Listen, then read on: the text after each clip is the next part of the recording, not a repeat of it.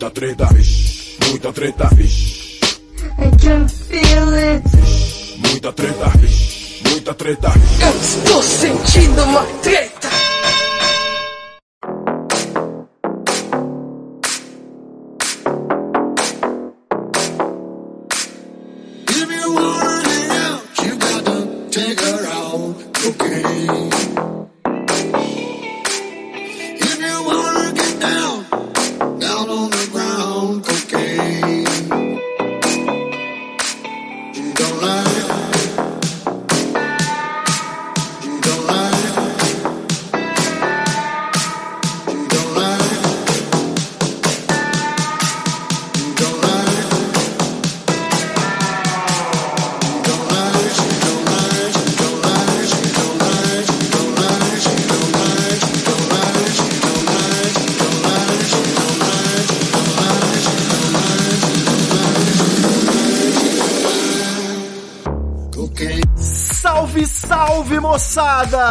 Salve, salve, rapaziada! Meus queridos ouvintes do Treta Talks, o podcast do treta.com.br. Aqui quem tá falando é o Ivo Neumann e como sempre, ou quase sempre, bem que eu gostaria que fosse sempre, acompanhado da minha querida Laura Cristiana. Olá, ouvintes! Belezura, Laura, como é que tá aí? Uma noite quente em Brasília, como é que é? Sim, quentíssima. E insuportável também com a propaganda eleitoral. Propaganda eleitoral. Ô, aproveitando aqui, Laura, sua presença e deixar registrado nosso repúdio a americanas.com. Tenho certeza que você concorda comigo. Com A certeza. gente tá aí esperando equipamento para nossa produção audiovisual. Há 35 dias e a americanas.com entregou pro primo Afonso. Um desconhecido aleatório que tava passando no meio da rua. É assim que o consumidor é tratado no Brasil. Eu nunca vou superar essa história. É. Mas é isso. A Laura Cristiana, vocês estão acostumados, mas eu vou trazer aqui também um convidado especial que não é virgem. Não é virgem de Treta Talks. Pelo menos. Nosso maravilhoso, fantástico e sensacional consultor de redução de danos. Já participou aqui do nosso podcast outras duas vezes e hoje vai pedir música. Dr. Miro Rolim. E aí, pessoal, como vocês estão? Salve, salve, galera. Olha, eu quero música mesmo, viu? Depois eu quero música na trilha.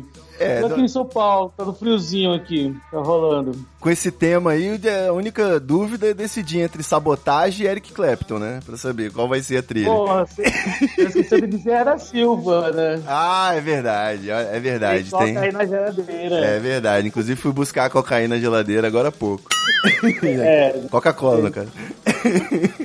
Bom, seguindo aqui com as apresentações dessa bancada muito louca que nós reunimos hoje aqui, fazendo novos amigos, podcast é bom por isso, rapaz.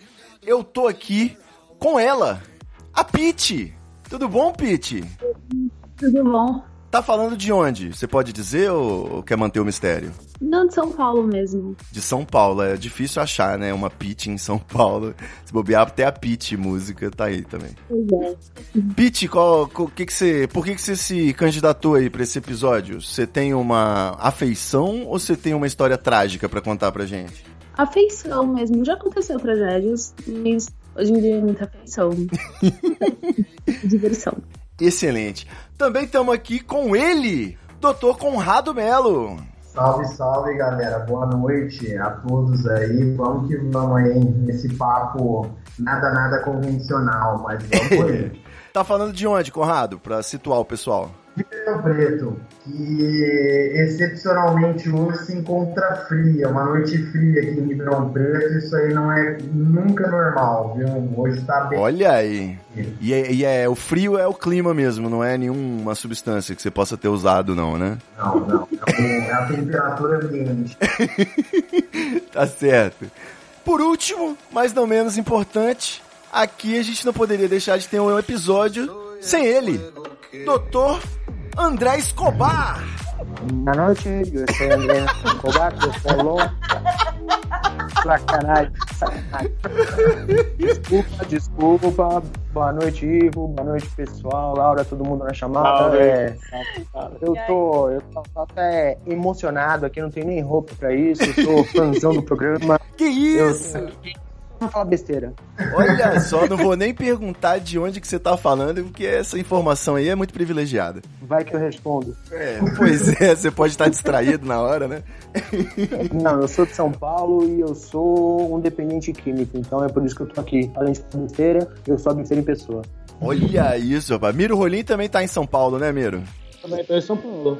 Que. Bem, já, já temos uma relação aí entre São Paulo e o nosso tema de hoje, né? Vamos falar sobre isso. Porra. Bom, eu queria antes de mais nada aqui deixar um disclaimer porque 100% das pessoas com quem eu comentei sobre a pauta do episódio dessa semana fez a mesma expressão, levantando a sobrancelha e balançando a cabeça e falando assim, murmurando: "É pesado". Mas a cocaína ela é uma droga recreativa muito popular no Brasil e que, acima de tudo, é um tabu muito grande. É uma droga sobre a qual ninguém fala a respeito. É muito feio, é muito vergonhoso. Então, todos os políticos, todas as celebridades fazem uso completamente indiscriminado a todo momento, talvez até durante o expediente. Eu quero uh, crer que isso possa acontecer mas ninguém fala sobre o assunto. Aí os jovens crescem ouvindo, né, que a cocaína é o demônio, não sei o que, na hora que tem a oportunidade, descobre que não é bem assim e ficou aí deseducado. Então acho que já que é um tabu, nós vamos debater esse tabu aqui hoje. Então assim, pessoal, antes de qualquer coisa, antes de mais nada, eu gostaria que vocês me dissessem aí como que vocês tomaram contato, se tiveram algum tipo de conversa com os pais, algum tipo de educação na escola, ou foi só aquela merda do Proerd mesmo? E depois desse primeiro contato de informação, como que foi o primeiro contato de experimentação? Quem quer começar aí? É isso, né? O primeiro contato que eu tive com a ideia da cocaína, essas coisas tudo, foi pela mídia mesmo, televisão, né? Que é coisa, filmes, né? Essa coisa meio.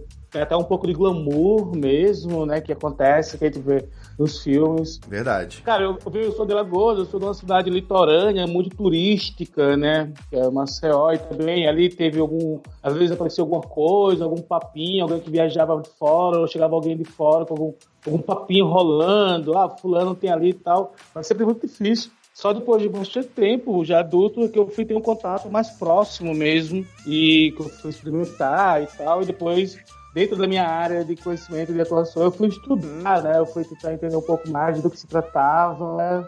E do que é e tal. Então acho que meu caminho foi esse, assim. Primeiro foi, foi uma questão meio de filmes e só depois é que se tornou uma coisa mais real. Você falou que você percebia como glamourizada nos filmes e tal. Na vida real, você não percebia que tinha algo meio barra pesada envolvido, que o clima sempre era meio estranho, ou não? Essa era a minha percepção. Então, como eu acho que eu, eu acho que tem muito a ver com os nichos sociais na qual você está ali envolvido, né? Aham. Quando eu comecei a ter- saber o que é isso, assim, os meios sociais com que eu andava, era uma galera mais de praia, saúde, esporte, surf e tal, de skate, ou a galera do rock, você não tinha muito isso, porque era, um- uma, uma outra galera do perfil socioeconômico. Só depois mesmo, principalmente aqui em São Paulo, trabalhando dentro da área, que é aí que eu fui conhecer as periferias, biqueira, fui conhecer o usuário, fui conhecer a galera da rua, fui conhecer todo um movimento que tem por trás. Aí você vai sacar qual é essa barra pesada que tem por trás, tá ligado? Perfeito. Mas lá atrás, lá atrás não, lá atrás, na verdade, eu acho que tinha até um bastante glamour, saca? Assim, era uma coisa bem pessoas descoladas que estavam nesse rolê, pessoas fodonas. Bota fé. É, eu, eu posso reportar aqui a minha, minha experiência também. Eu não sou usuário de cocaína e. Eu achei que você ia falar, eu não sou usuário, eu sou policial, tá todo mundo em cana nessa porra. Longe disso, não sou usuário de cocaína. Vamos, vamos deixar claro. hein? Boa. buscar a substância. As demais outras aí, vamos, vamos além. Mas enfim, ah, eu lembro que, que época de, de colégio, assim mesmo, antes de até colegial, a, a escola promovia alguns encontros assim com, com grupos de, de assistência, dependentes químicos e tudo mais. Essa galera ia fazer palestra lá na escola e era essa parada meio glamourizada também, assim, os caras começavam a contar histórias de assalto à joalheria. Ostentação, né? Isso, de, de umas puta aventuras, assim, que os caras faziam pra, pra conseguir droga e que depois de assalto ficava uma semana na praia curtindo. Caraca, sabe? Aí ficava uma. Ao invés de você ter uma ideia negativa da parada, você tinha uma ideia totalmente desse glamour mesmo, assim, com a, com a, a substância. Principalmente porque depois vira um crente chato, né? Aí você pensa, pô, é melhor ser um traficante descolado do que um crente chato. Exato. Entre esses dois parâmetros eu fico na vida louca, com Exatamente. certeza, né?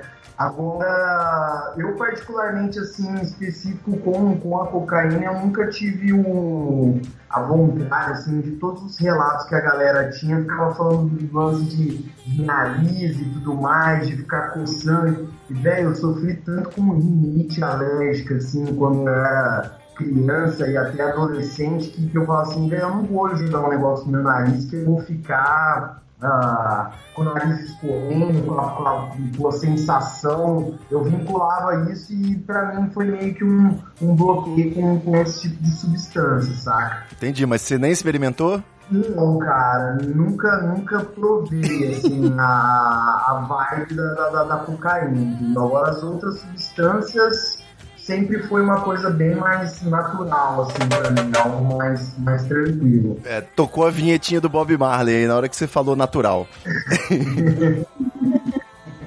Cabe bem, porque essa daí é, é a mais utilizada, né? Mas, enfim, assim, e outra, outra vibe, assim, também que eu, eu sempre vinculei muito a cocaína, e até durante o papo a galera pode desconstruir isso dentro da minha cabeça, é meio que a, a vibe capitalista, assim, da cocaína, sabe? Do, daquele lance de, de nunca ter o limite, assim, de sempre tá querendo mais, sempre tá querendo mais, de ficar varando a noite atrás de, de, de mais e mais e mais. Entendeu? Quer dizer que você, além de maconheiro, é comunista. Você veio é pra tretar nesse episódio mesmo, né? Bem isso, cara. Então eu sempre vinculei mesmo a, a cocaína esse lado do capital mesmo, sabe? Até mesmo por ser uma, uma, uma substância para uma galera de um poder aquisitivo um pouco maior, entendeu? Sei lá, eu fui, fui construindo isso na minha cabeça e, e assim ficou. É uma percepção justa, eu acho. É. Pete, tem um depoimento aí pra gente? Então, é, sou usuária há muito tempo. E daí faço agora hoje em dia, é, tô começando né, com a redução de danos, então se tornou uma, uma droga bem criativa e por enquanto legal para mim, voltou a ser legal. Eu sempre tive contato porque eu cresci em comunidade, eu sou de Paraisópolis, então para mim sempre foi meio que fácil conseguir. E eu sempre também andei com as pessoas que usavam, então nem lembro mais ou menos quando foi a primeira vez, como foi, e enfim, foi assim. Então não chegou a ter aquele preconceito bem arraigado, né? Já era um pouco mais naturalizado na sua criação, digamos assim. Nunca tive preconceito. Eu comecei a ter esse preconceito faz pouco tempo, na verdade, porque eu tive uma conversa com um amigo meu, daí ele me explicou como é que rolava, porque não é bem visto e tal. Certo. Mas antigamente era bem mais natural para mim. É, tanto é que eu prefiro ela do que a outra que é natural, né? A do Bob Marley. Você é do branco, né? Você não é do preto. Pois é. Peraí que eu até tossi. Solta a vinheta. Você mencionou aí que tá começando na redução de danos. Eu imagino que começar na redução de danos, nesse caso, é passar a usar as cédulas de dinheiro que saem novas no caixa 24 horas, né? Ao invés de pegar as mais usadas, não é isso? Uhum. tipo isso. Sim, sim, é. Mais moderado, assim. O que, que você tem aplicado aí nessa. começando na redução de danos? Primeiro eu reduzi o uso contínuo, porque antigamente tava, tipo, quase todos os dias, não todos os dias exatamente, mas todo final de semana tinha que ter. E agora eu estabeleci pra mim que vai ser só de 15 em 15 dias e eu vou ficar controlando quantas vezes eu mando, quantas carreirinhas já foram e beber muita água, muita água. Tomar cuidado também, porque no outro dia dá aquela ressaca moral, dá uma depressão tremenda. Perfeito. E é isso. E o de 15 em 15 dias ajuda a bater mais forte? Porque afinal de contas você pulou uma semana? Eu ainda não sei. Não percebeu. Eu não- Ainda não fiquei 15 dias. A meta é essa. Eu não consegui chegar no 15 dia, porque a última vez foi sexta. Mas chegou lá, sabe? Com certeza, com certeza. Eu acho que é o primeiro estímulo pra ter um consumo mais esparso é esse. É tentar ficar mais doidão na próxima vez. né? Eu acho muito legal assim, essa atitude que tá tomando de tomar o cuidado né, de redução de danos. Eu acho que é isso aí mesmo para que a gente possa fazer os usos de uma forma adequada e não se dar prejuízo. Mas aquela brincadeira que você tirou, né, de não de usar notas novas e tal, que não, é, vamos usar canudos, gente. A gente sabe que existe uma campanha aí no mundo contra canudos, mas aí nesse caso não tem que ser aplicada. Tem que ser canudos sim individuais, né? É a melhor forma de você fazer o uso de cocaína, não usar dinheiro de forma alguma. Uma alternativa, se pode usar caso não tenha canudos ou não tenha dinheiro, pode ser um papelzinho sulfite, cara, enrolado, sabe? Uma boa dimensão para que um branco, sulfite ou um post-it que você possa fazer. Sufite. É, o- Você não quer dar uma sugestão o- do dia a dia? Porque eu não vou na papelaria comprar uma parada pra- só pra eu cheirar, cara. Cara, o o ideal é que, que tenha sido papel, papéis que não tenham passado por algum processo de toque na mão, sabe? Ou, ou, ou mesmo, o que é importante é se evitar que o papel tenha sido utilizado de- é, também para utilizar cocaína, assim, que tenha tido contato com mucosas, com o nariz, né? Isso é o principal meio de disseminação de hepatites. Olha aí. Esse, então, esse é, é uma das grandes formas de a gente tentar reduzir os danos. Outra, outro dos danos que eu acho importante aí também é o lugar que vai se colocar a base, né? Olha aí, Não ó. um lugar limpo. O inferno tá nos detalhes, né? Cara, já- muita gente chega no banheiro e fecha Da é, privada. em cima do, da privada, cara, sabe? É, é foda.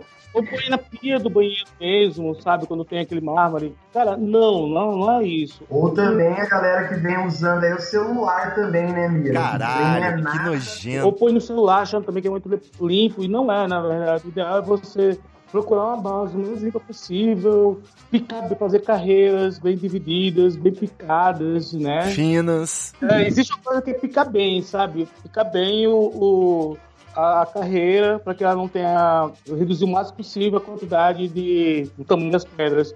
Outra dica legal também, eu sei que é mais complicado, mas é sempre bom você ter algum tipo de. coisa pra limpar o nariz, sabe? Pra você aplicar depois, quando você usa algumas vezes, aí você vai lá, um, não sei o nome desses remédios, mas esses que se aplicam no nariz. Um soro fisiológico, um rinossoro. Só fisiológico é o ideal, cara. Aplicar nariz pra fazer uma limpeza. Isso é muito importante. Ô, ô no- Miro, você é muito chato, cara. Para de falar disso. Vamos falar de, de- de- de- da, da onda doida. Tô brincando. Tô brincando. Eu e mas- o Miro vamos ficar né, de chato aqui também, porque é assim, curtir a vibe, beleza, mas tem que ter esses certos cuidados aí, porque a galera perde a linha muito fácil, né, velho? E aí é, não, impacta só na pessoa, entendeu? Essa questão de compartilhar, por exemplo, já começa com nota de dinheiro e ainda é compartilhada, é ficar transmitindo hepatite ali pra todo mundo que tá na roda. O contato da mucosa é muito pior do que o contato de outras partes do Exato, corpo, é né? uma- é, em- esse tempo seco, por exemplo, é o lugar que mais facilmente tem sangramento, entendeu? Então ele tem muito vaso sanguíneo ah, fino, que, que estoura muito fácil, tem um contato ali muito grande, entendeu? Então, assim, essa questão de você ter um papel, vamos colocar assim, virgem e sem química, sem ser papel impresso, papel já passou por algum processo de, de gráfica e tudo mais, é, é um- uma questão, às vezes, relativamente simples e que vai trazer um benefício muito grande para o usuário, entendeu? Excelente. Doutor André Escobar, eu Senhor. preciso saber de que lado você tá aí nessa treta. Qual, qual o seu depoimento aí de primeiro contato com o universo da farinha branca? Cara, eu não, não recebi muita instrução em casa, não. Em casa a conversa era meio, se você usar, eu te encho a cara de porrada. Certo. É, lá pelos meus vinte e poucos anos, trabalhando, já tinha meu próprio dinheiro, já fumava um baseado desde os 18, mais ou menos. E era uma época que a cena eletrônica estava muito forte em São Paulo. Ah, conheço. Tinha rave o tempo todo, você ia numa festinha no quintal de alguém, tinha um DJ internacional tocando pra 70 pessoas, sei lá. E nessa época eu dei uma despirocada forte, cara. Esse foi o meu primeiro contato. Você não sabia nem que existiam tantos tipos de drogas, né? Descobrindo e provando, viu? Qualquer coisa que não fosse. Qualquer coisa que não envolvesse uma agulha, eu tava dentro. Era uma época. Minha Aí, filosofia pessoal é essa daí. Hoje hoje eu sou um cara um pouco mais sábio, mas era mais ou menos assim que eu levava a vida assim, cara. Laura Cristiana, você tem também um- uma história? Você tem um preconceito? Como é que é? Não, então, é, eu cresci, assim, numa família evangélica, assembleiana, né? Então, era esse, esse mesmo tratamento. Tipo assim, se você usar, tipo assim, não importa, vou te bater, se a gente pegar, tipo, todas essas coisas, né? E aí, eu só tive o, o, o contato mais detalhado foi realmente no ProErd, eu já peguei a época do ProErd, Você aprendeu com o leãozinho. Foi. Só que assim, ó, aqui onde eu moro, no Gama, todo tipo assim, todos, todas as esquinas todo mundo fumava maconha. Assim, era. A gente ficava até um pouco horrorizado, mas depois a gente vai acostumando. só que. Só que a cocaína era um tabu cabuloso. Tipo, a gente não conhecia pessoas que cheiravam, sabe? Porque Certo. assim, todo mundo conhecia alguém que fumava maconha, mas ninguém conhecia ninguém que cheirava. Porque, na verdade, depois, depois de grande eu descobri que todo mundo cheirava. É. Só que as pessoas, né, escondiam e tudo. E aí o que aconteceu? Quando eu fiquei adolescente, assim, tinha uns 13 anos, né? Aí eu virei mini punk. e comecei a andar na cena punk aqui da cidade. E aí foi quando eu vi coisa de, com outros olhos, né? Você vê a merda acontecendo diante dos seus olhos. todo mundo, né, muito louco. E assim, só merda acontecendo, né? Misturando com tudo, tomando muita cachaça. Na época a galera tomava muito aquela buchudinha, né? Que era pedra 90. Corote. Isso, corote, é. E 88, e era assim, sempre bebendo muito e ficando muito, muito bêbado e cheirando pra segurar a lombra pra não ficar, para não dar PT, entendeu? Era tipo assim, ah, era, era, era um costume, não, bebe isso daqui, depois tu dá um tec e fica de boa. Isso aí pra mim é punk de boutique, tá? Porque os punk aqui de Vila Velha É. tomava só as cachaças mais baratas, no máximo um craquezinho pra dar um, um gás. Ah, é Brasília, né? Aqui é diferente. Pois é, e aí eu vi acontecer muita coisa. Mas assim, muita coisa ruim, ruim mesmo. E no início eu tive muito medo. Assim, eu tinha muito medo mesmo, porque a impressão que eu tinha era que todo mundo que cheirava virava, ficava, tipo, inconsciente, assim, dos seus atos, inconsequente e podia fazer qualquer merda.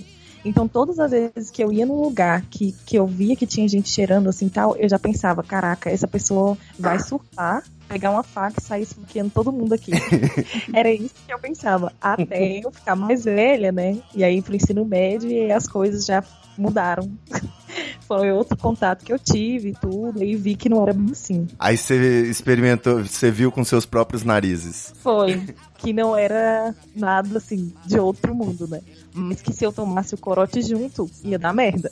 Cara, eu acho que esse não é nada de outro mundo, meio que resume o meu espírito em relação à cocaína em geral. É basicamente esse. Eu, desde cedo, né, meu pai era um pouco mais aberto pra falar dessas coisas, um pouco não, bastante. E quando eu, a gente tava conversando sobre maconha, a preocupação dele era me explicar que outras drogas se- seriam perigosas de verdade, né? Que não era tudo igual maconha. Então, a preocupação era essa. Cocaína é muito bom, mas é muito perigoso. Você pode viciar rápido, você pode ter uma overdose de primeira, você Uhum. pode perder o controle, você pode fazer merda. Então, é, essa preocupação dele já me deixou preocupado, né? Pensando assim, tem alguma coisa errada aí. E no começo, quando o meu grande amigo maconheiro, com quem eu sempre fumei na adolescência, começou a cheirar, eu percebi. Na primeira vez que eu saí com ele cheirado no Réveillon, ele quase espancou a mulher do cachorro quente porque demorou, sei lá, um minuto a mais. Ou porque outra pessoa que pediu depois chegou primeiro o cachorro quente. Ele tava muito agressivo e depois de noite uma bad trip incrível de diarreia e vômito ao mesmo tempo.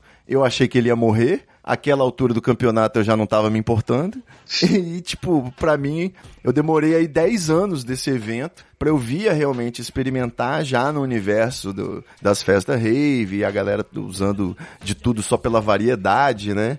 E, enfim, não achei nada demais. Achei que era como borrifar um tubo de Sorine, de desses Afrin, né? Esses remédios de nariz. Você fica, depois que você cheira, dá uns 5 minutos, você sente uma luz, né? Fica mais claro, você respira melhor e um gosto infernal na boca, que eu acho incrível aquele gosto, tipo.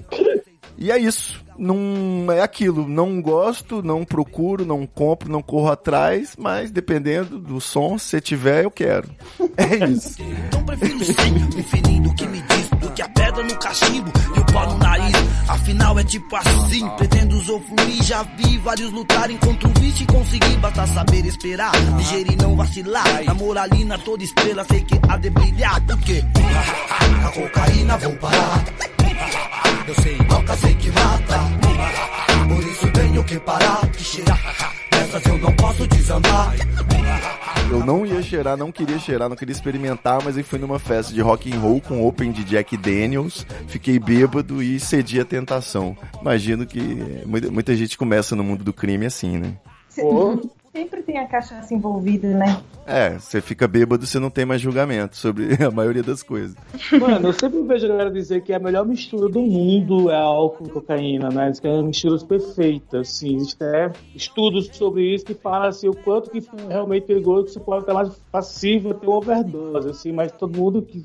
Pô, eu acho foda essa mistura, eu acho que muitas pessoas acham foda essa mistura, né? Todo mundo fala até que o uísque é a melhor, melhor mistura, eu já acho que, exemplo, cerveja, saca? Cerveja. Cerveja- Que o cara vai tomando, vai tomando. Teoricamente é porque o álcool faz com que você não sinta a aceleração cardíaca, né? Que é uma das consequências do uso. E, e aí uma coisa acaba puxando a outra. Você bebe mais e usa mais e bebe mais e usa mais e vira um ciclo eterno.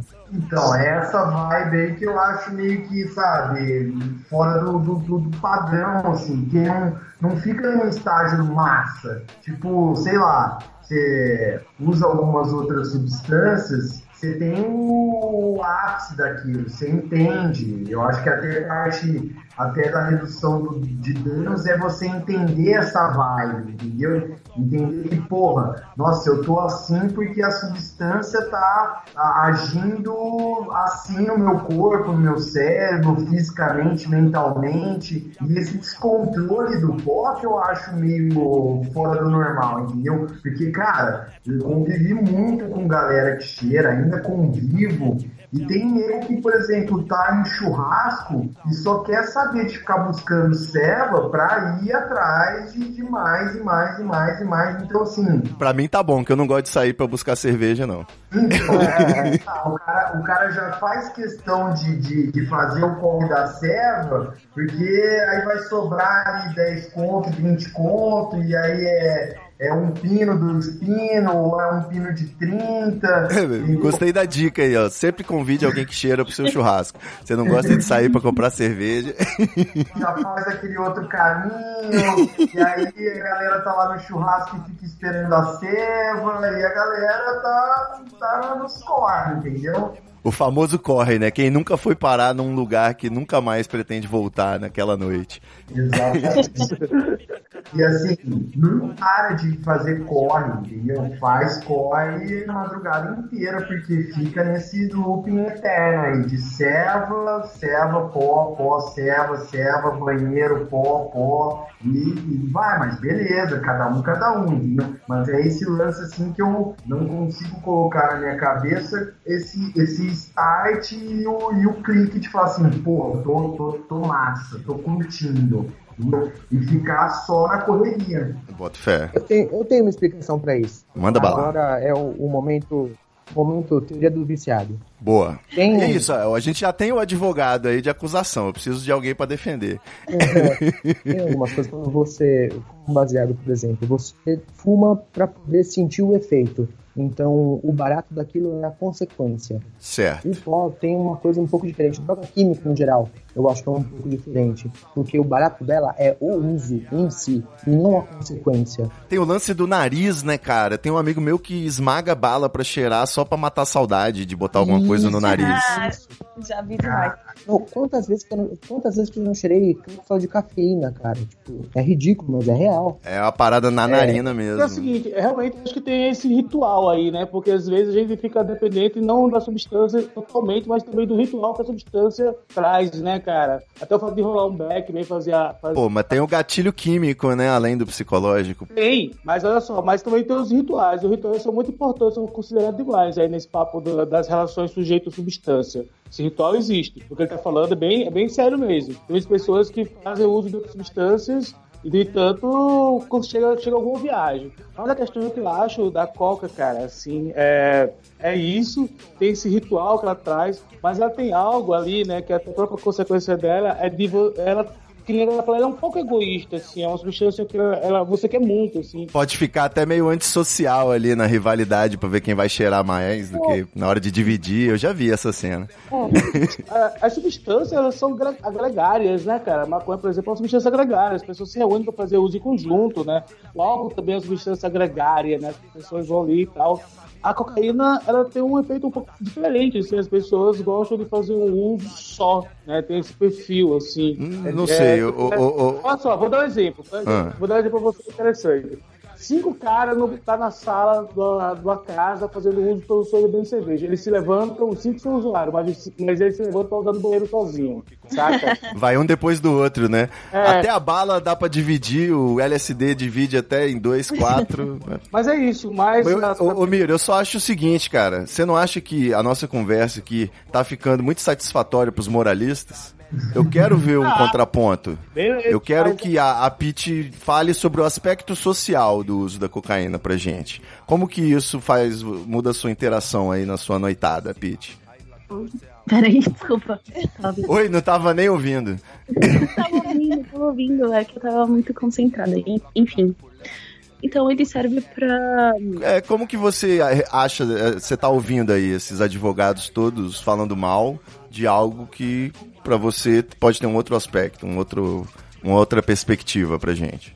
Eu nunca tinha visto por esse ano mesmo que falaram é, de, tipo, cinco caras que usam, cada um vai pro banheiro. Geralmente eu e as pessoas que usam comigo, a gente vai, fica na sala mesmo, a gente monta lá. Tem um amigo mesmo que a gente vai pra casa dele, daí ele já monta lá no quarto dele, e toda vez que ele volta pra sala, a gente já sabe que tá lá montado pra gente pro quarto usar, voltar. Então, eu acho que eu nunca vi esse negócio de individualidade, porque com quem eu uso, a gente é, é muito unido. E o efeito proporciona uma interação mais interessante? Sim, né? Vocês estão ali bebendo, cheirando e tal. A gente não para de falar, não para de. Eu acho que eu fico muito mais extrovertida, eu fico muito mais alegre. E ro- rola um julgamento menor, assim, né? Na nossa interação a gente fica bem divertido, mas também tem o porém é que às vezes acaba batendo a bad, né? Daí alguém toca no assunto triste, todo mundo fica triste, alguém toca no assunto feliz, todo mundo fica feliz. É, é bem louco. Entendi. Tá vendo? É isso. Você, como tem essa outra perspectiva, na hora que você fala do aspecto ruim, você tem uma legitimidade maior do que todos nós aqui que temos uma visão mais meh da parada, né? Eu tinha, eu tinha um brother, é, ainda é usuário, que ele falava que não tinha preço pra ele, tipo, chegasse numa balada e ele tá cheirado, que ele se sentia o, o rei da balada, tá ligado? Que, É o cowboy de Malboro, né? Exato, e parecia ele entrando assim naqueles bar de faroeste, assim, empurrando a portinha, sabe? Aquela portinhola, assim, que pra ele era uma sensação indescritível, assim, esse poder que dava pra ele na hora que ele chegava. Empoderamento, né? É, chegava no rolê e era ele, era ele que, que tava entrando no recinto. Deve ser uma sensação bem prazerosa, assim, que. E eu acho que eu fico muito mais extrovertida. Pra mim é bem, bem mais legal interagir com as pessoas sobre o efeito dela. Do que assim, por exemplo, aqui na nossa conversa, eu tô bem escalada, sabe? Bem mais na minha. Verdade. Eu tô falando pra caramba, um monte de merda. Eu ia perguntar se alguém cheirou antes de gravar, né? Mas não, não vou deixar vocês nessa saia justa, até porque eu mesmo não posso responder todas as vezes, né? Eu tenho uma pergunta pra Pete. Pergunta pra Pete. É, você normalmente é bem tímida, assim, então, mais calada, mais quieta. Sim. E você sente essa mesma diferença quando você usa outras coisas? É, fora a cocaína? É. As outras coisas? Sim, quando eu uso a maconha, por exemplo, eu fico muito mais introvertida. Eu fico. Fica travada, né? Parece que tá todo mundo contra mim, parece que tá todo mundo falando de mim, e aí eu fico brava, querendo chorar. É muito diferente. A famosa paranoia. É, entendi. mais nome disso, Rogerinho. Eu queria entender se realmente tem essa questão de, sim, cada pessoa tem a sua substância. Porque eu já ouvi tantas pessoas falarem disso assim, não, porque você dá certo com isso, não, porque você vai dar certo com aquilo. Fazer meu mapa astral na biqueira. E aí eu, tô- eu tô, as minhas perguntas assim são porque eu tô tentando entender isso, assim, sabe? Excelente. Mas enfim. Laura Cristiano, excelente. O que eu queria saber é o seguinte: eu tenho uma dificuldade, até. O senhor falou da individualidade, eu tenho uma dificuldade social até pra de repente participar ali daquele negócio. Porque eu não sei a nomenclatura, sabe? Você não pode chegar falando assim: Olá, senhor, poderia cheirar sua cocaína? Né?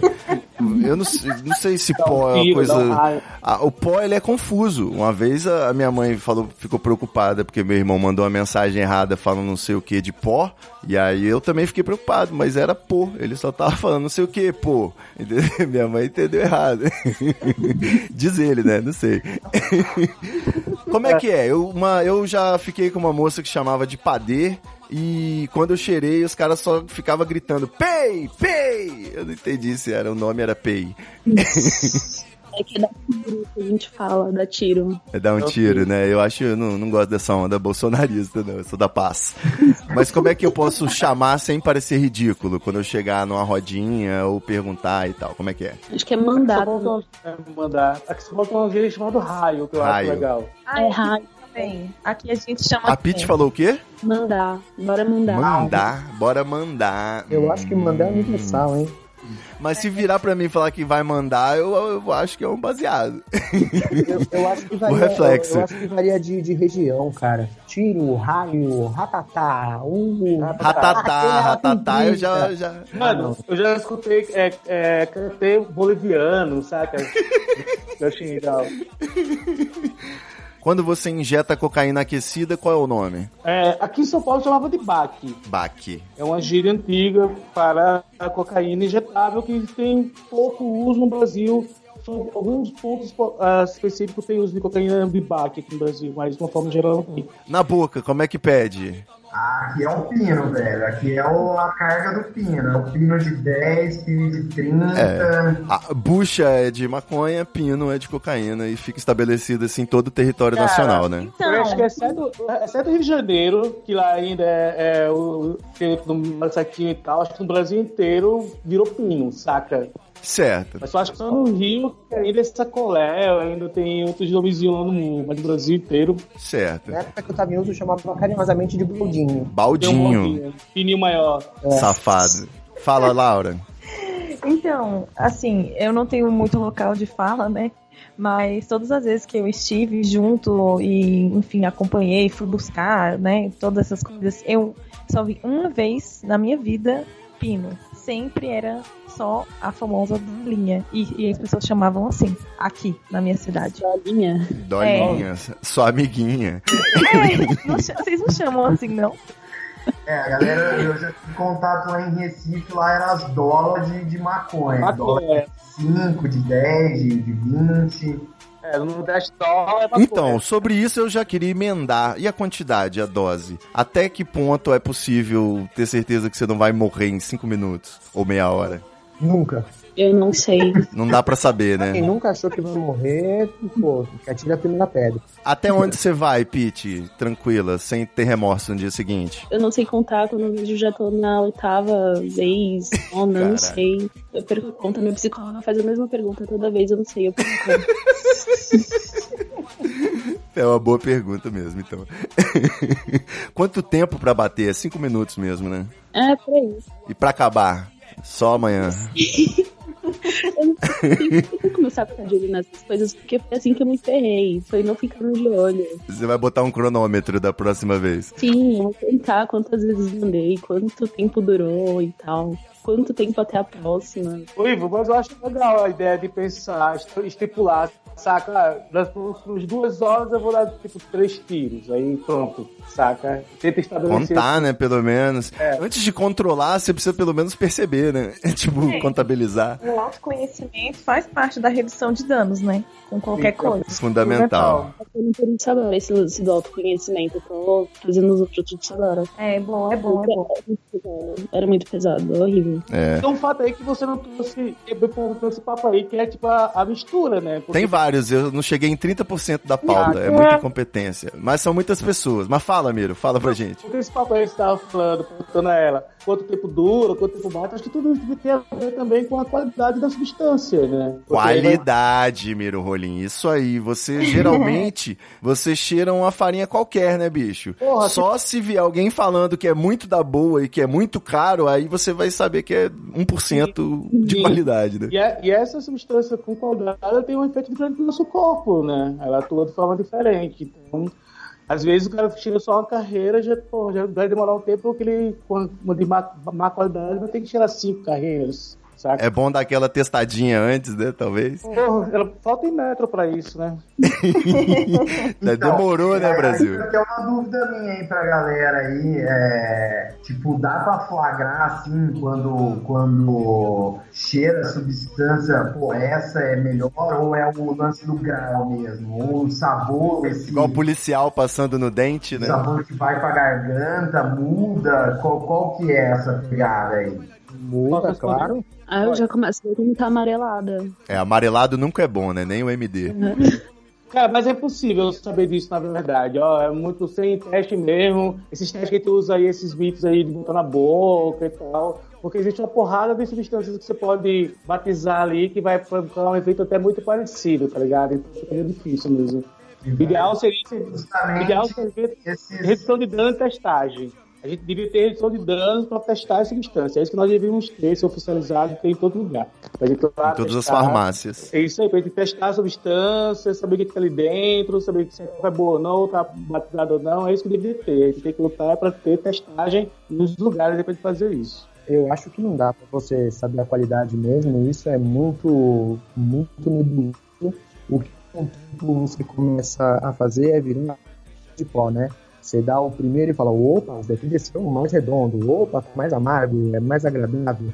É uma coisa boba, mas é como você começa a reagir com a sua própria experiência. Não dá pra atestar qualidade nenhuma com isso. A única certeza é, amarelo é sempre ruim. Não tô comprando fandangos, isso é um absurdo. Verdade. Só paçoca. Excelente. Pra fechar em alto astral aqui, falando aí dessa, digamos, da cultura pop relacionada, acho que o grande filme aí, a grande cena é de Scarface, né? Aquela, aquela cena da farinha na cara. E eu fiquei na dúvida aqui sobre a trilha sonora. A gente tem já Sabotagem, Cocaína, Eric Clapton, Cocaine. E dizem que aquela música do D2, Vem Comigo Que Eu Te Levo Pro Céu, dizem que é sobre a danada, né? A branquinha aí, ó, que que vocês estão falando aí. Como é que é? Manda. Vamos mandar. No começo era bom, a saúde era boa, tá ligado? Pô, aqui. No começo é tudo bom, a saúde era boa. Não planejava, era assim, te encontrava à toa. Queria te ver, simples, bastava uma ligação. Depois, ansiedade de te ter na minha mão. Aquela coisa na barriga antes de te ver. A balada sempre era melhor se tivesse com você. Perdi a linha, talvez parei de sonhar. É que com você só vou dormir quando a noite acabar. Pior do que discutir a nossa relação. É sentir que você não tá mais aqui na minha mão. Sempre soube que você não era a solução. O day after é ruim, mas a noite é tão bom. E aí? Eu acho que é. Tem o final, é Você faz bem pra minha mente, mas maltrata o coração. Eu acho que ele pode estar falando de qualquer droga sintética, talvez, né? Nossa, uma música legal também é aquela do Bezerra da Silva, Cocada Bom. É, trocadilhos com Coca-Cola é praticamente o tempo todo, né? A gente fez pouco. Aí, até. meu irmão, cagueta é imagem no cão. Aí que aquele foi arrumar. Só porque o samba era no morro, ele caguetou os irmãos. Fui no samba lá no morro. Nunca vi tanta limpeza. Era proibido cafungar, fumar bagulho e beber cerveja. O responsável assim dizia: Na minha festa não tem bebedeira, porque aqui no meu barraco só tem cocaína geladeira. Pra fechar aqui também, o- nesse um clima mais descontraído, tem o. Aconteceu hoje, né? Na hora que a gente fez o grupo pra fazer a entrevista, apareceu o Léo Dias, um flagrante aí completamente alterado. Os especialistas concordam no, no, no resultado do antidoping? Tava estranho. Estralado. Estralado. Tava foda. Estralado, eu gostei. Estralado. Mordendo a testa. Porra. Mordendo a orelha, né? O, o Escobar né, esqueceu de falar pra gente que ele tá com a data comemorativa na, na manga também, né? É verdade, é verdade. Tem que fazer esse comentário que na semana passada, no dia 30, foi comemorado os 117 anos da patente do de pó. Então, na verdade, isso é um programa comemorativo, ninguém avisou antes. Olha aí, Olha. a patente do aspirador de pó pra vocês. Eu achei que era o aniversário do Aécio. É uma das duas coisas, eu não tenho certeza. Também não dá pra ter um episódio sem eles, né? Tem, aquela fita também, né, do Aécio mexendo no saquinho lá no, no, no Senado também, que aquilo lá. Ah, não, não pode dar esse mole, não é possível. Bom, um cara que escreve é pena. CX2 nos arquivos de recibo, né? É foda. Aquele tipo de saquinho lá eu só conheço pra guardar duas coisas, cara. É. Vou querer aí as opiniões rápidas de vocês, então, hein? Se cair no chão, é do santo? Dá pra restaurar? Como é que é? Acho que depende do santo. Escobar é considerado santo, né? É do cigarro milanês. Dependendo do chão, meu. É do cigarro milanesa, é uma solução inteligente, hein, Laura Cristiano? Você é brilhante, minha querida. Ah, obrigada. Muitos anos de prática. Não dá pra ir pro nariz, dá pra fumar, né? Que absurdo. Eu queria saber também de vocês aí, Pete, por exemplo, como que você pretende abordar esse assunto aí com as, as novas gerações? Os seus filhos, jovens, enfim. Cara, eu não sei ainda. Tem que ser muito bem discutido isso, eu não sei.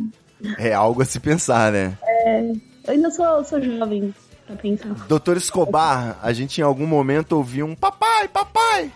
Como é que é essa história aí? Então, eu tô fazendo graça e tal, mas na real eu sou um dependente em recuperação, né, cara? Eu Certo. tô limpo alguns meses, depois de um processo longo de intervenção, tratamento com medicação, algumas recaídas, e a resposta para sua pergunta é sim, tem que jogar real. Tipo, tem um problema, vou ficar lutando com isso provavelmente pro resto da vida, e não dá para fazer de conta que não aconteceu. É a Certo. única resposta que eu posso te dar, cara. Honestidade, sinceridade, então é uma solução mais eficiente, na sua opinião.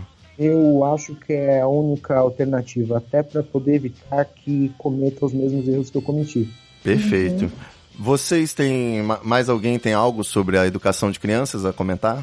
Ah, cara, eu acho que é informação, né? Eu acho que Além de honestidade, também informação. Informação, informação assim, apesar de hoje a gente ter um volume gigantesco de acesso à informação, a gente tem que ter um, um critério para Um filtro. a informação e saber absorver também a informação.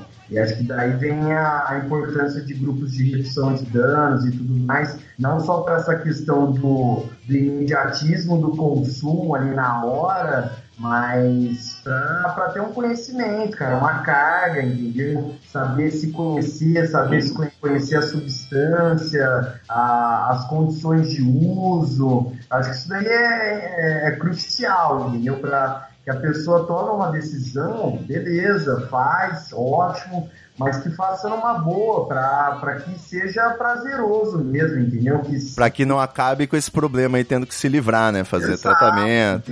Para que seja uma coisa que, que, de uma forma ou de outra, agregue, que traga uma, uma, uma felicidade, que traga ali um, um momento de prazer e boa, entendeu? Agora, a desinformação que não pode, né? Ainda mais nos dias de hoje. Desinformação hoje tá fácil, né? Tá chovendo. Então, é, é foda, porque a cada dia que a gente tem mais volume de informação, a gente tem mais volume de desinformação também. Mas É. aí já, já entra naquelas questões políticas e tudo mais que, que aí já não, não cabe, eu acho, agora. É.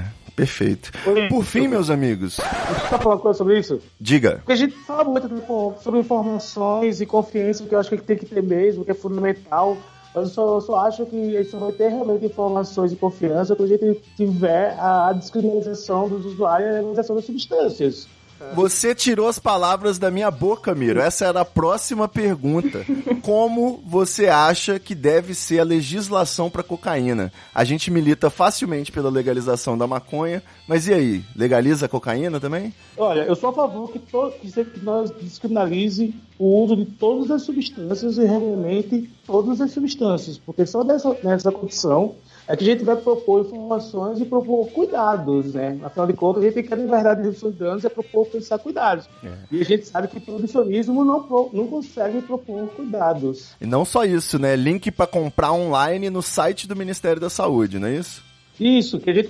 Isso e muito mais, assim, né? Então, a gente pode realmente pensar numa sociedade que se possa ter acesso a substâncias de boa qualidade. A gente sabe que pessoas. Grátis, né? Comprar não, retirar de graça pelo SUS. É isso. Porra, seria lindo, né? Perfeito. lindo, mas se a gente não, che a gente não chegar aí, pelo menos que a gente tenha acesso a uma substância de qualidade, né? Que tenha passado pelos testes, tenha, não tenha tanta mistura, não tenha tantas coisas ruins.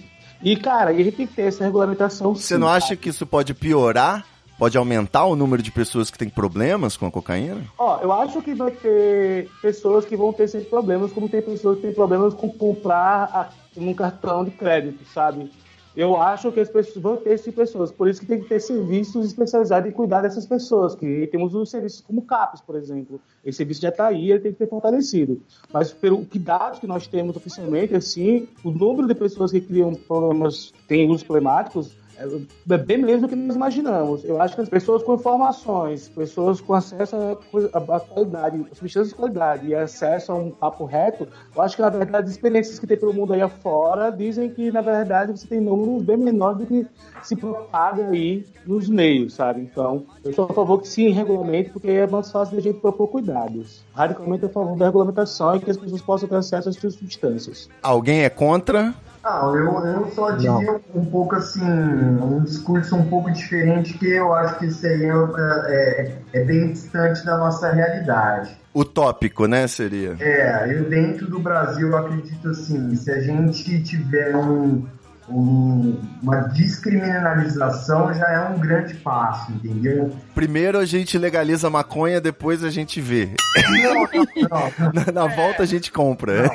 Não, de uma forma geral, todas as drogas, entendeu? Descriminalizar e tirar a questão de, da, da polícia para uma questão de saúde. É o primeiro passo que eu vejo. Eu, eu, particularmente, vejo que nem isso no Brasil a gente vai ter, entendeu? Mas, enfim, não quero ah, avançar num discurso pessimista aqui. É muito dinheiro, né, bicho? É muito dinheiro por trás dessa porra. O, o mais digno seria, primeiro passo, descriminalizar. É, é, e eu acho que assim, esse lance que o Miro comentou é a, a questão da compulsividade, entendeu? Compulsividade as pessoas têm por tudo, cara, por jogo, por sexo, por bombom, por. Então, a, a pessoa, às vezes, buscando um, um auxílio, ah, não através de um, de um com a polícia, com alguma coisa, mas assim, uma questão de saúde, eu acho que é um outro caminho, entendeu? Então, eu vejo esses dois pontos, a descriminalização e a questão de, de um, um apoio na, na saúde pública, entendeu?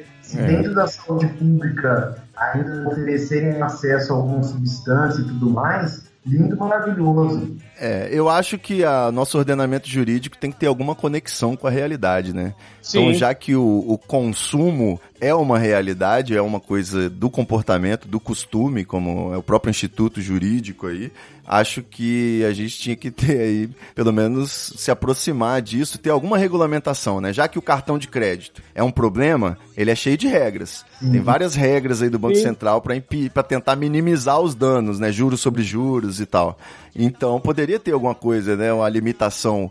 Se o cara souber que com um saquinho ele tá safo, com três saquinhos ele tá fudido, ele vai de um saquinho. Não sei. Eu acho que funciona melhor do que a tolerância zero, né? Ah, eu minha fiz- imaginação aqui. Eu fiz residência lá na Espanha, né? Numa sala de uso assistido, onde as- pessoas vão para se injetar de heroína e outras substâncias, cara. As pessoas têm muita essa informação que está passando, tá ligado? Assim, sobre os danos, sobre danos a médio, longo curto prazo. E as pessoas absorvem essa informação. As pessoas querem ficar vivas. As pessoas, pô, querem curtir ficar viva, tá ligado? Então as pessoas reproduzem o cuidado. Você tem, acessando o cuidado, as pessoas reproduzem cuidados. Perfeito. As pessoas acessando, sabe, uma forma de pensar ali o uso de forma segura, elas vão reproduzir, cara. Basta de que dá, né? Não pegar o cara e sacudir da porra de uma viela pra que ele faça isso da pior forma possível, porque a polícia vem, acha um kit sniff dentro do bolso do cara e dá umas porradas no cara, velho. Aí qual é o cuidado que você vai estar tendo? É, porrada ou propina, depende da cor da É. pessoa, né? Exatamente. Vocês, meus amigos, uma hora e meia aqui de gravação. Tô emocionado e muito obrigado de poder contar com todos vocês para esse debate. Eu acho muito importante. Queria pedir aí uma rodada de considerações finais para todo mundo falar. E de repente já deixa, já assina com a arroba para seguir e o projeto de redução de danos. Tá, eu vou falar então. Primeiro. Vai lá, você é ótima nessas dinâmicas de. É, então, é, bom, tudo, tudo isso que a gente falou aqui, né, que os meninos consideraram, assim, seria o mundo ideal, assim, né, o que a gente espera para os próximos anos, né, então vamos começar pelo menos com o presidente que é, tem mais afinidade com essas pautas, mas enfim. Tem um mínimo de conexão com a realidade, né? Que era o É. que eu tava dizendo aí. enquanto a gente não pode contar com isso, né? Então, assim, uma coisa que eu falo que foi uma coisa que mudou muito a minha relação com tudo isso é, foi o próprio autoconhecimento. Então, você sabe os seus limites. É, Saber a sua droga. é. Qual é o seu mapa astral na biqueira? Não, mas sério, assim, você vê. O que é. é, tipo, porque eu, eu, eu conheço pessoas assim que enfiam o pé na jaca e não fica ruim igual eu fico, né? Então, você saber o que, que vai acontecer com você, se você vai misturar, se não vai, sair de casa, sei lá, jantar antes e tomar uma aguinha, né? Essas coisas têm seres universais, assim, né? Se tem um jantar com a família depois. né? É, mas cada pessoa tem a sua particularidade, então fazer isso, mas assim, devagar e ir se conhecendo, porque, gente, quando dá merda é muita merda, então vamos evitar. Exatamente. Eu queria agradecer a oportunidade de falar sobre isso. É um assunto que a gente não consegue conversar livremente com muita gente. Exato. É, é um tabu mesmo, tá certíssimo sobre isso. E eu queria aproveitar a deixa do pessoal da bancada para falar que existe ajuda se você acha que você precisa. Excelente. Tem gente que consegue usar de forma recreativa e eu admiro muito essas pessoas. Eu sei que não é o meu caso. Eu jogo a minha vida no buraco e foi por isso que eu tive que parar. Eu costumo falar que eu não parei porque eu deixei de gostar. Eu parei porque eu gosto demais. E eu sei o quanto que eu me estrago com isso. Exato. É, eu falei que eu tive que ficar internado, fazer tratamento com medicação e etc. Eu fiz todo o meu tratamento pelo CAPS, todo o tratamento pelo SUS, eu não gastei um real. Excelente. É, é, é bacana que as pessoas saibam que é uma possibilidade, que está aí, que está à disposição, seja para abandonar o vício, seja para reduzir danos.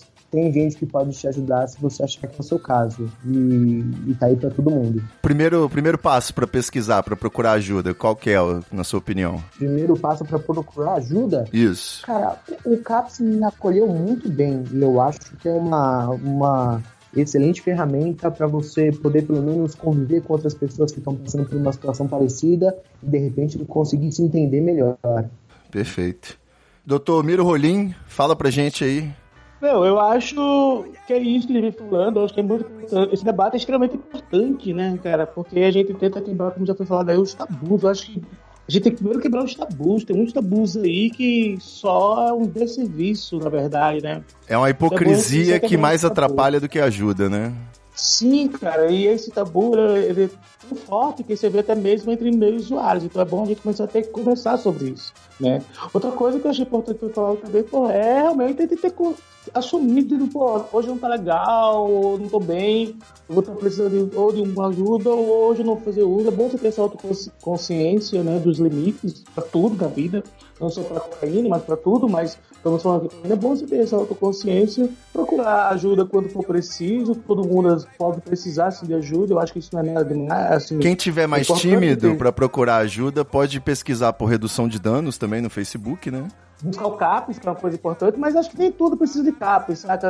A- Se CAPES só algumas situações, eu acho que antes dá pra você ter cuidado consigo mesmo, muito Vocês estão falando com tanta naturalidade que eu tô com vergonha de perguntar, mas what the fuck é o CAPES? Centro de Apoio Psicossocial. Centro de Apoio Centro Psicossocial. de atenção, Centro de Atenção. Obrigado. centro de atenção social. Certo. Que se aplica em, em que casos? Dependência de narcóticos.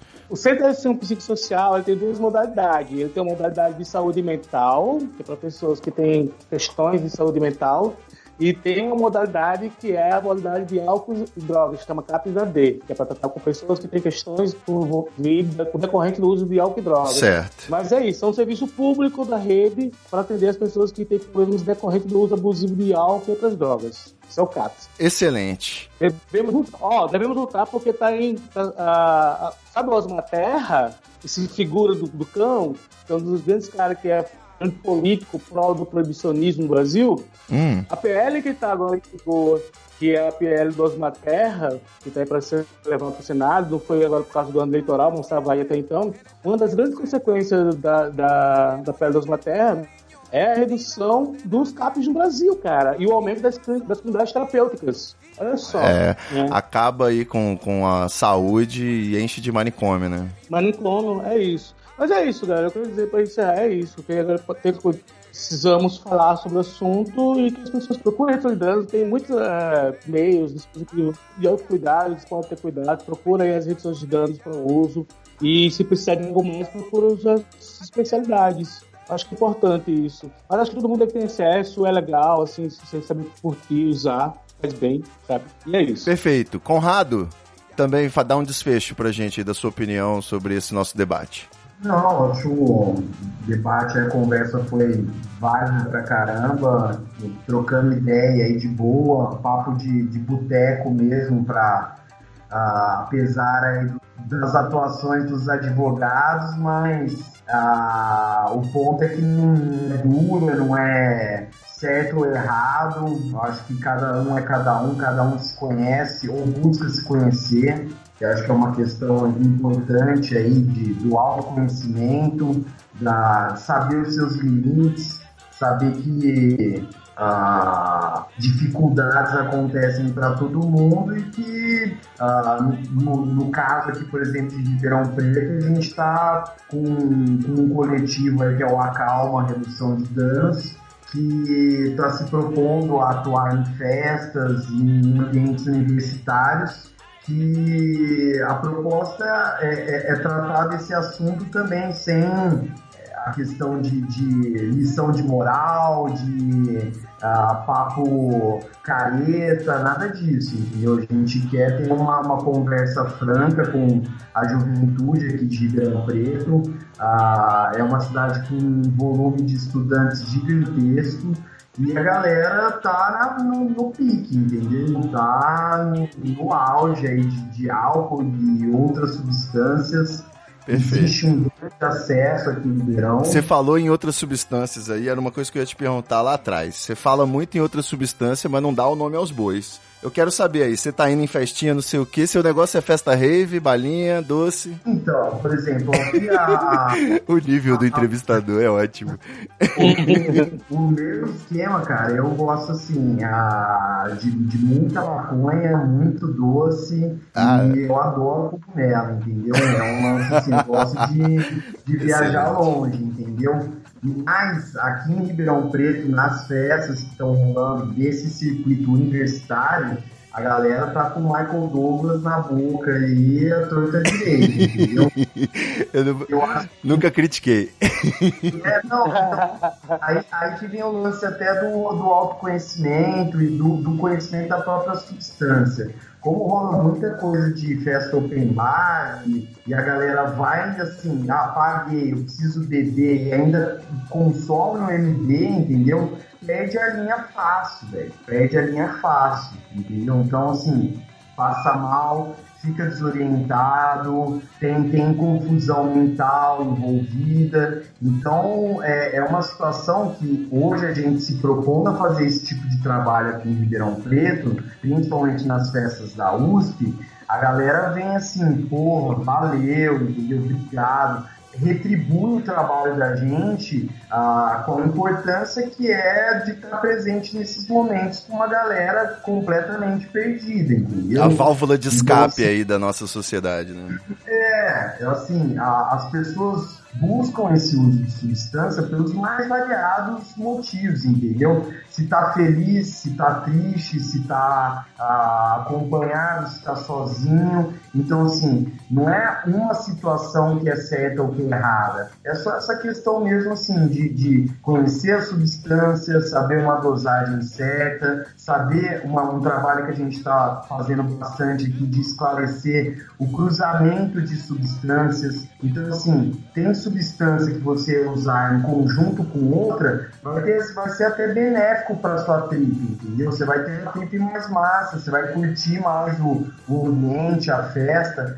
Agora, tem certas substâncias que, se você cruzar essas substâncias, vai dar merda, entendeu? Então, assim, a gente não tá lá para julgar, ou você fez errado, nada disso. É para dar um apoio se o cara tá passando mal, entendeu? Perfeito. Um ambiente de acolhimento, aquele ambiente mais calmo para a pessoa tentar ali ah, voltar a si mesmo. entendeu? Então é, é um tipo de trabalho que a gente está engatinhando. O Respire de São Carlos, que o Miro conhece aí, o pessoal todo está dando um muito apoio pra gente. Entendeu? E assim, a, a gente vê, cara, na, na- nas festas mesmo, que é necessário esse tipo de trabalho, entendeu? Na prática a gente vê, porque a galera tá perdendo a linha, entendeu? E Cada vez mais acesso à loucura, né?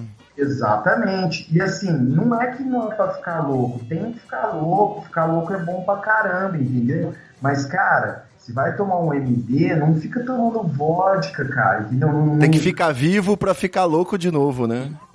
Isso aí. É. Exato, entendeu? Mantenha-se vivo e, e também a questão da, da sexualidade que envolve isso. Na hora que tá louco, não vê nada. Vai, vai. Doença sexualmente transmissível, filho indesejado, entendeu? Olha aí, A verdade. Depois para, entendeu? Esse que é o lance. Perfeito.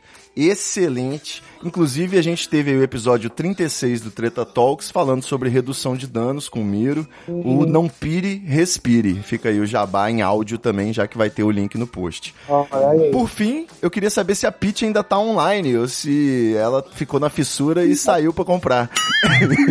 Aqui. Qual a sua, qual a sua conclusão final, Peach? O que, que você achou dessa conversa? Muito moralismo e pouca diversão? Como é que é? Nada, maravilhosa. Caiu como uma luva na situação atual que eu ando passando, né? Eu conheci faz pouco tempo esse lance da redução de danos e se eu não tivesse conhecido, eu ia estar na pior agora. Perfeito. É, eu queria agradecer. Excelente. Agradecer a palavra. Ó, oi, põe, põe palminhas aí na edição. Ah, vai ter hein? até fogos de artifício. aí. Ô, pessoal, então, pra fechar aqui, além dos projetos de redução de danos, respire, né? Redução de danos, como é que é, Miro? Só pra gente dar as arrobas agora. Então. Arroba Miro Rolim. Arroba Miro Rolim. Eu tô lá no coletivo Respiro e Redução de Danos, né? Tô andando com o pessoal. É, e o também articulador do FERD, do Fundo Estadual de Redução de Danos de São Paulo aí. Excelente. É isso. Doutor Escobar, quem quiser de repente trocar uma ideia mais de perto sobre esse tema, de repente consegue uma DM, alguma coisa assim? Arroba Belim Escobar. Sim, senhor. Belinha Escobar. B-E-L-L-I-N Escobar. Na dúvida, é lindo, inteligente e humilde. É, e modesta, realmente. Pete, pode te seguir pra dar uma zoada também e trocar uma ideia sobre esse tema e outros? Pode sim. Arroba, É. underline. Underline Fios. Só que é Fios no sistema. É Com F-E-E-L-S-S. três S e dois S. Isso, tinha que mudar essa arroba aí, a ver. Não, eu- parece que você tá dando uma dificultada justamente pra fugir da polícia, né? e Conrado, arroba Coachesmelo, não é isso? Isso, arroba Putz Melo e também fica aí o convite pra galera acessar a página aí do Acalma, Acalma Redução Calma. Ah, agradecer aí ao Miro aí a- a- o apoio do Respira aí que a gente tá tendo. E vamos aí, galera. Vamos, vamos pirar, mas vamos pirar de uma forma bacana aí pra pirar de novo depois. Perfeito. Com isso, seguindo também arroba Relabucho, arroba Ivo Neumann, arroba Treta, lá no Twitter, pra saber dos episódios. Muito obrigado, galera. Desculpa tomar o tempo de vocês aqui, mas tenho certeza que a gente salvou alguns rolês da galera. Não é isso? Isso. Prazer, galera. Prazer conhecer vocês. Um abraço a todo mundo. Valeu demais. Valeu. Até o próximo episódio, meus queridos ouvintes. É nóis. Nós. If you wanna hang out, you gotta take her out. Okay.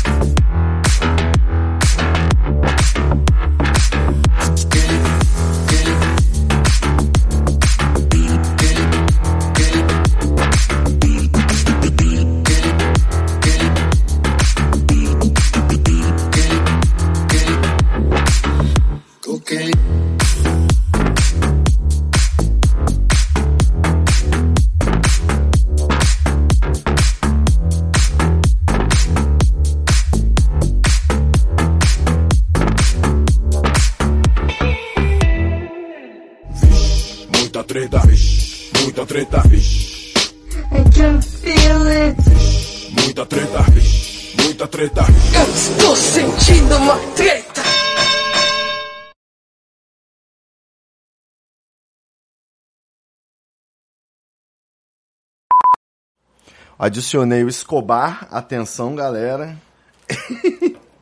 Escobar. Escobar. Fica falando porque depois o cara entra, mas tá mudo, aí ele vai embora. Escobar. Alô. Alô, Escobar. Opa, boa noite. Desculpa a demora, gente. Adivinha, você não é o último. Tem o Conrado que não chegou. Então eu vou deslugar e depois a gente se fala. Beijo. Nossa. Não, tô brincando, tô brincando. Me dá dois minutos? Até mais se precisar. Mas eu sei o que, que você vai Não. fazer nesses dois minutos, safadinho. Acabei de entrar em casa, gente. Já vou botar o fone e começo com vocês. Vai, vai tranquilo, que a gente tá aquecendo aqui. Valeu, valeu. Rolou um papai aí, eu escutei de fundo. Glória a Deus, eu já botei pra gravar antes disso acontecer. Salve, salve, moçada! Salve, salve, rapaziada! Meus queridos. Ô caralho, o Conrado acabou de entrar. Ai que desgraçado.